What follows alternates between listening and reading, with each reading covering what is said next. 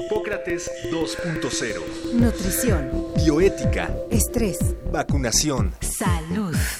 El Programa Universitario de Investigación en Salud y Radio UNAM presentan Hipócrates 2.0. Investigación y vanguardia en salud. Bienvenidos.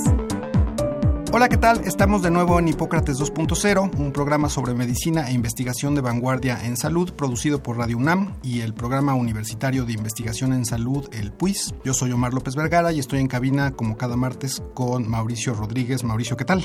Hola, ¿qué tal Omar? Amigos del auditorio, esta semana en Hipócrates 2.0 vamos a continuar platicando con la doctora Teresa Fortul de la Facultad de Medicina sobre la contaminación ambiental y salud.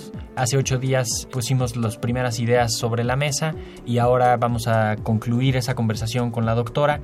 Además, vamos a tener la intervención del doctor Rogelio Pérez Padilla, también especialista en neumología eh, y médico en el Instituto Nacional de Enfermedades Respiratorias. Así es, continuaremos entonces con la entrevista. Recuerden contactarnos por cualquiera de nuestras vías. En Twitter estamos como arroba Radio UNAM y arroba puis-UNAM. En Facebook también como Radio UNAM o por correo electrónico a de nuestras dos direcciones, radio arroba unam.mx y puis. Y les recordamos a todo nuestro amable auditorio que afortunadamente ya se pueden descargar los podcasts de los programas completos de Hipócrates 2.0 en, en, la página de Radio UNAM que es www.radio.unam.mx. Si usted eh, no pudo oír algún programa en específico, le interesa algún tema en particular de Hipócrates 2.0, aquí puede descargarlo. Pues continuamos con esta interesantísima entrevista con la doctora Tere Fortul sobre contaminación ambiental y salud. Estamos en Hipócrates 2.0, bienvenidos, comenzamos. Estornudos, alergia, dolores de cabeza, catarro, son síntomas de daño por la exposición a contaminantes. Sí, estos síntomas se parecen a los de otras enfermedades, por ello su valoración médica es difícil. Medir el impacto de la contaminación sobre la salud requiere una colaboración estrecha entre hospitales y centros de atención a pacientes con los grupos de investigación de las universidades. Los hallazgos del quehacer clínico deben ser analizados cuidadosamente en conjunto con la información generada a partir del monitoreo de la calidad del aire y de los estudios experimentales en el laboratorio que expliquen los mecanismos por los cuales se provocan los daños.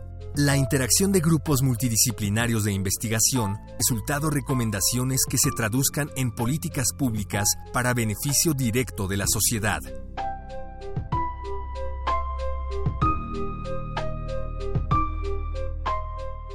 ¿Tienes alguna duda sobre el tema de hoy? Pregúntanos. Hazlo a través de nuestras redes sociales. Radio UNAM por Facebook o arroba Radio UNAM en Twitter.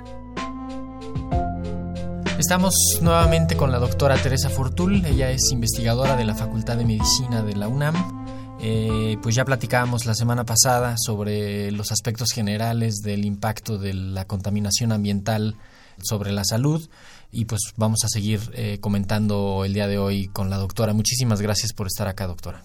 Mucho gusto en estar aquí con ustedes. Doctora, hace muchos años, eh, hace algunas décadas, la Ciudad de México era la ciudad más contaminada, una de las ciudades más contaminadas del mundo. Después empezó este programa de Hoy no circula, eh, y con un regente, por entonces se le llamaba regente de la Ciudad de México, que parece que funcionó eh, bien y la, de, la, Ciudad de México dejó de ser la más contaminada. Este programa de eh, Hoy no circula ha sido pues también muy atacado de repente por estar en asuntos de corrupción y todo lo demás. Uh -huh. eh, ¿Qué opina usted en general de las políticas públicas que ha tenido México en los últimos años para control de contaminación? Afortunadamente decidieron hacer cosas, porque hubo un momento precisamente con este regente que hubo un movimiento encabezado por un pediatra y un grupo de investigadores porque en ese tiempo la gasolina que utilizábamos tenía concentraciones altas de plomo. El antidetonante que se usaba era plomo.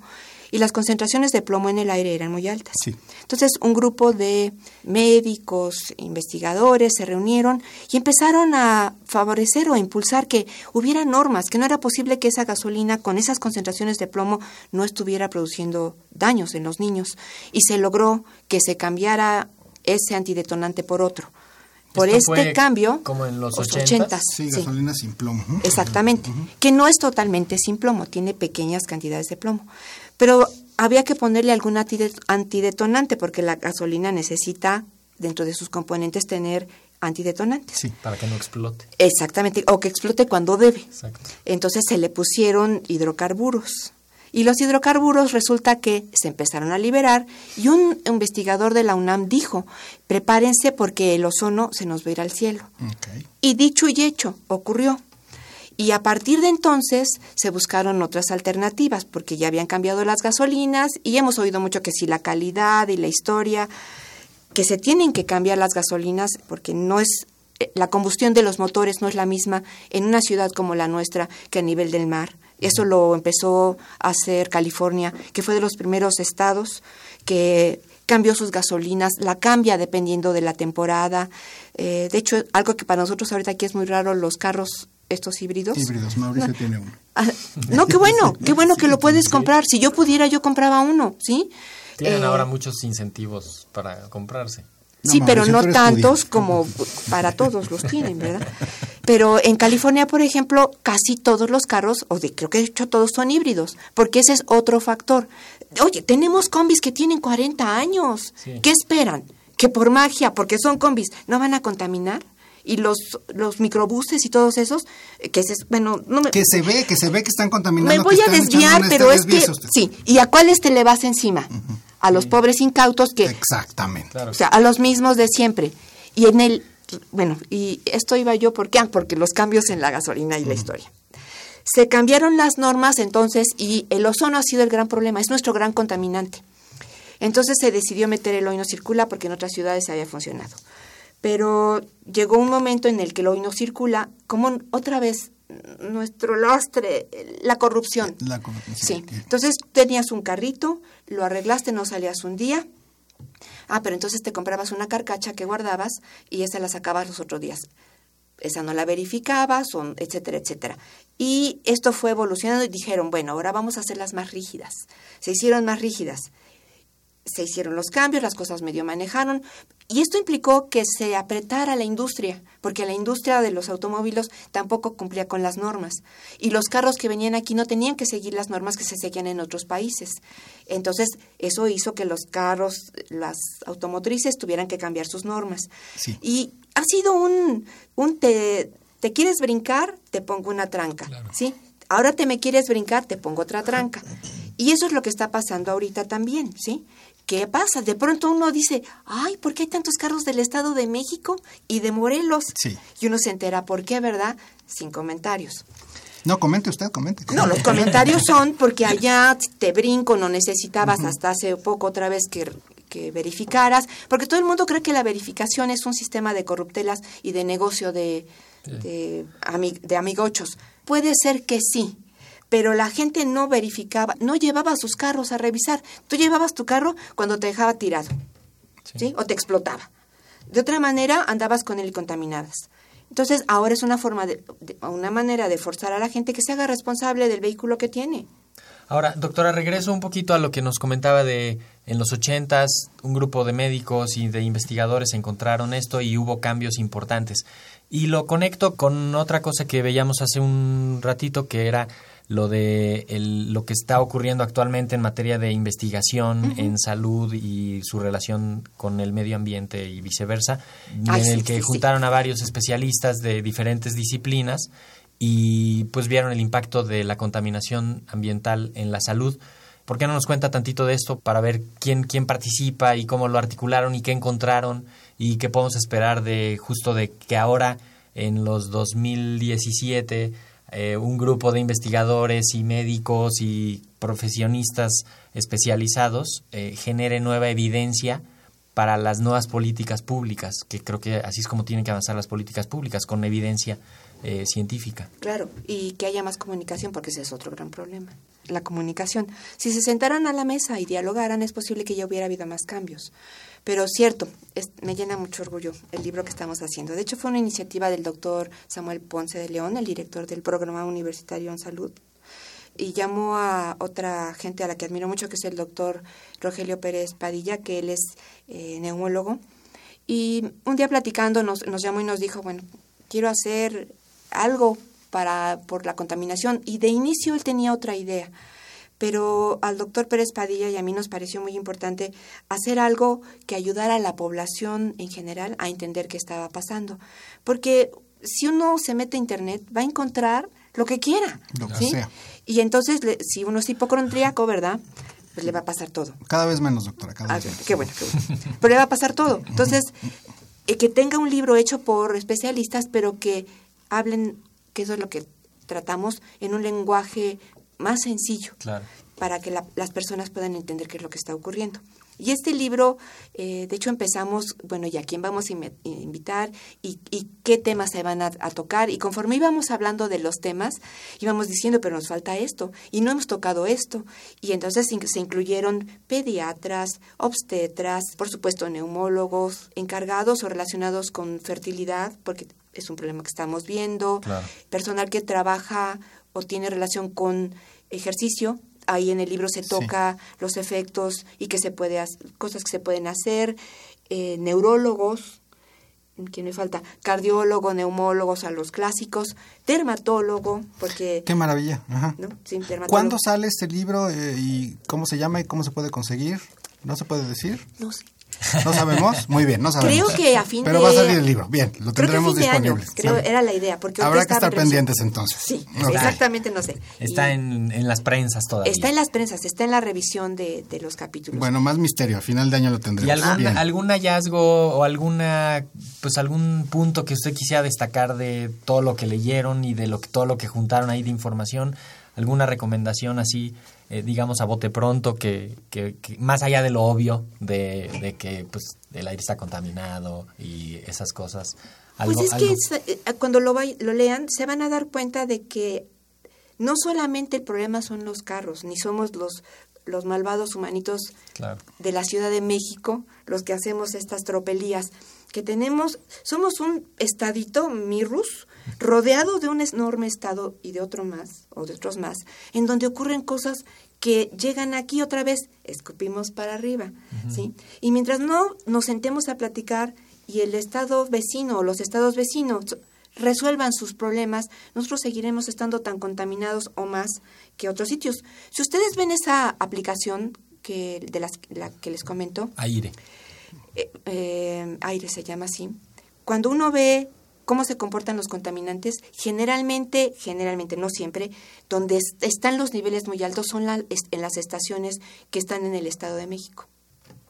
Entonces, algo debe de estar pasando fuera y el aire no nos llega así, distrito, eh, perdón, Ciudad de México, ¡fum! este es su aire, Sí. sino que viaja del Estado de México sobre la ciudad, sobre la Ciudad de México, ¿no?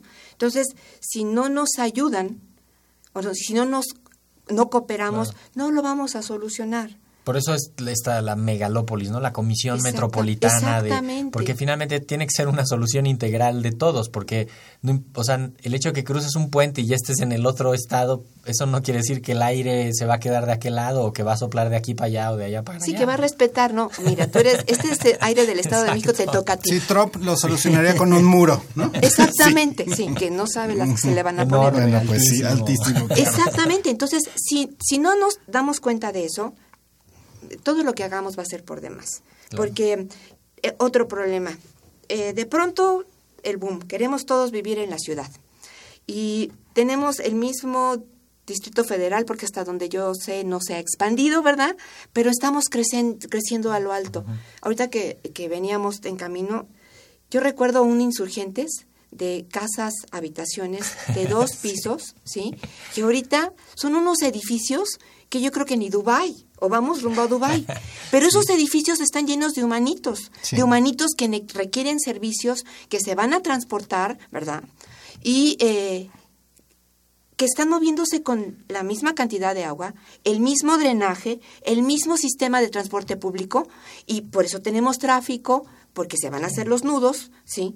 Y eso no lo hemos solucionado, de hecho lo estamos agravando. Hay zonas donde eh, están los edificios, ah, parece que florecen así como las Sí, flores, florecen, ¿sí? ajá.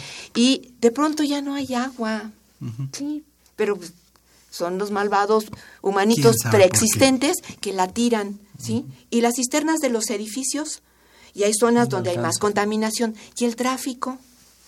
Porque no se aumentan ni, ni se mejoran los, las vías, ni se mejora el transporte, y otra vez somos los mismos en el mismo lugar, pero en peores condiciones. Y, y ahora somos más en el mismo lugar. Ah, y teniendo, reproduciéndonos como conejos. Y después viene el... Bueno, digamos, menos porque ahora somos menos infértiles. las soluciones teóricamente, vienen Ah, por eso Bueno, hace rato decía, yo no sé si es una ventaja. Bueno, de- y se nos depende para dónde. La cosa es que se nos olvida otra cosa. La, este punto azul en el que vivimos no es un ente inerte. Y yo no sé si dentro de estas actividades, eso los geólogos y los que se dedican a este tipo de cosas lo deben de decir. Estamos destruyendo todo lo que tenemos. Todo. ¿sí? Somos la peor eh, plaga que le ha tocado al mundo, porque no somos eh, equilibrados, destruimos, ¿sí? Para ben- nuestro beneficio. Y hemos acabado con las áreas eh, arboladas, que eran parte de lo que prevenía. Eso es otra cosa, reforestar, eso es muy bueno. Reforestar, ok. Sí. Eh, las áreas arboladas ayudan a contener los contaminantes, ayudan a disminuir la cantidad de CO2, disminuyen el calor, porque, en fin, etcétera. Pero, ¿a dónde hay un hoyo? Ahí vamos a construir, ¿sí? En lugar de hacer jardines o de hacer áreas de ese tipo que va a ayudar a disminuir la contaminación. Se habla mucho de los, de los jardines de verticales. Sí. Esa es una posibilidad que podríamos utilizar. El construir con cristales, estamos creando lo que se conoce como islas de calor. Por eso es que llueve tanto en las ciudades. Ah, mire. ¿sí? Y el pavimento que tenemos, yo no sabía, pero que so- son de las cosas que se ven en el libro. De- hay diferentes tipos de asfalto. Y hay asfalto que es- produce más calor. En una ciudad como esta deberíamos de tener un tipo de asfalto ¿Y que cuál tenemos? El No peor de todos. No me pregunte. El peor de todos. No me claro. pregunte, ¿sí? Eh, esto de que tengamos, bueno, en fin, ya no me voy a seguir por ahí. Pero creo que Por donde usted quiera. regreso. la, la solución, y va a sonar muy trillado, las- somos todos. Tenemos que ser más racionales en lo que hacemos. Yo, yo no puedo eh, tener un... Si yo tengo una casa con jardín, por ejemplo, que qué bueno que tengas las posibilidades y que es algo que va a disminuir la contaminación, no, no uses el agua de la llave, usa agua tratada. Eh, que quieres tener una gran familia, pues ya no se puede, ¿sí? Tú puedes tener cinco hijos y otra vez, esos cinco hijos van a vivir en un planeta en que si todo el mundo piensa que va a tener cinco hijos, pues es- está pasa- va a seguir pasando lo que está pasando ahorita. No van a tener agua, no tienen la educación.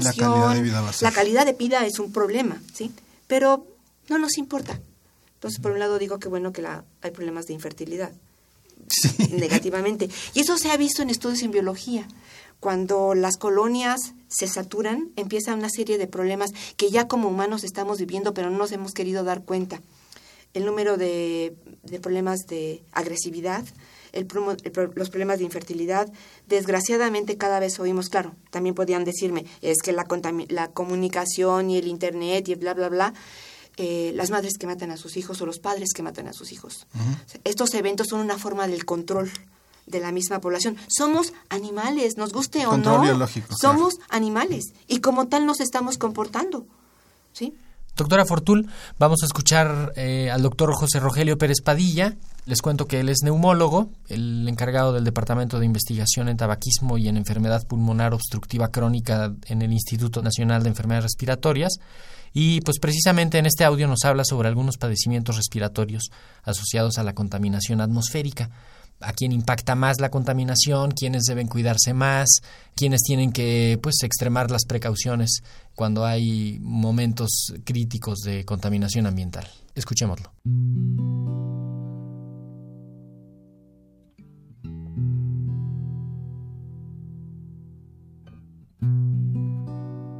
Con los padecimientos respiratorios asociados a la contaminación atmosférica, lo que se ha demostrado más y lo que impacta más es en el número de exacerbaciones de varias de las enfermedades respiratorias crónicas conocidas.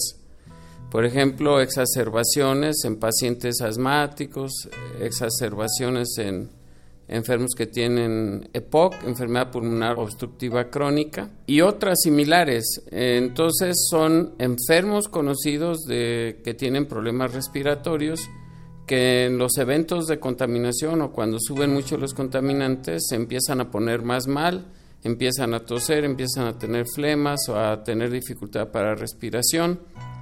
Algunos de ellos tienen que ir al hospital a atenderse.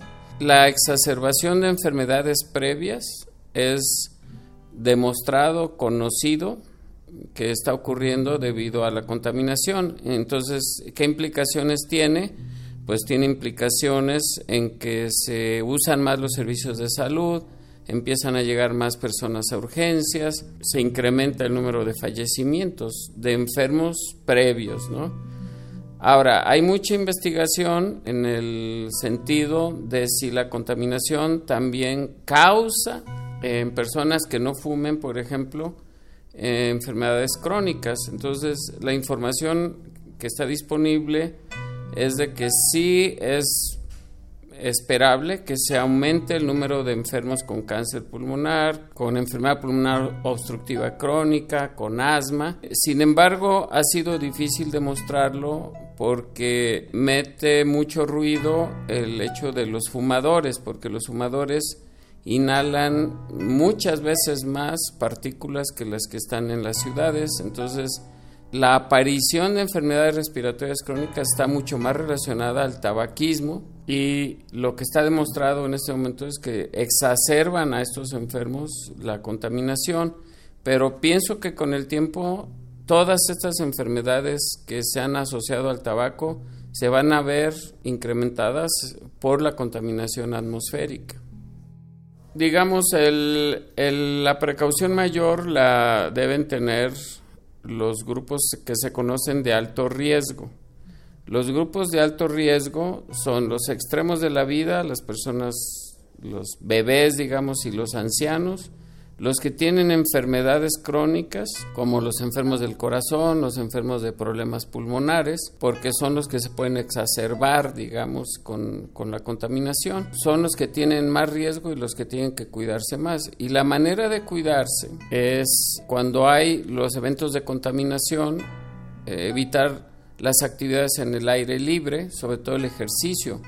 Entonces, las horas más contaminadas por ejemplo, en ozono, pues son cuando hay sol a mediodía, pero las actividades temprano en la mañana, pues son mucho más eh, tolerables. Entonces, en esa situación de mucha contaminación, sobre todo estas personas tienen que evitar exponerse a la contaminación. Siempre se recomienda eh, pues tener una alimentación normal, eh, tener su tratamiento si son enfermos, su tratamiento eh, óptimo, por ejemplo, los asmáticos y los pacientes con EPOC, si no están bien tratados, se tienen más complicaciones. Pero básicamente disminuir las actividades al aire libre en las horas más contaminadas sería la recomendación general y especialmente para los de alto riesgo. Eh, los días nublados son menos contaminados en general, al menos por ozono, eh, entonces, el típico día, por ejemplo, ahorita estamos teniendo lluvias, etcétera, pero imagínense un día soleado, esto sería un, día donde se suele aumentar la contaminación, eh, especialmente si no hay vientos, pero afortunadamente en la Ciudad de México pues tenemos avisos, tenemos el monitoreo permanente que nos ayuda a tomar estas decisiones.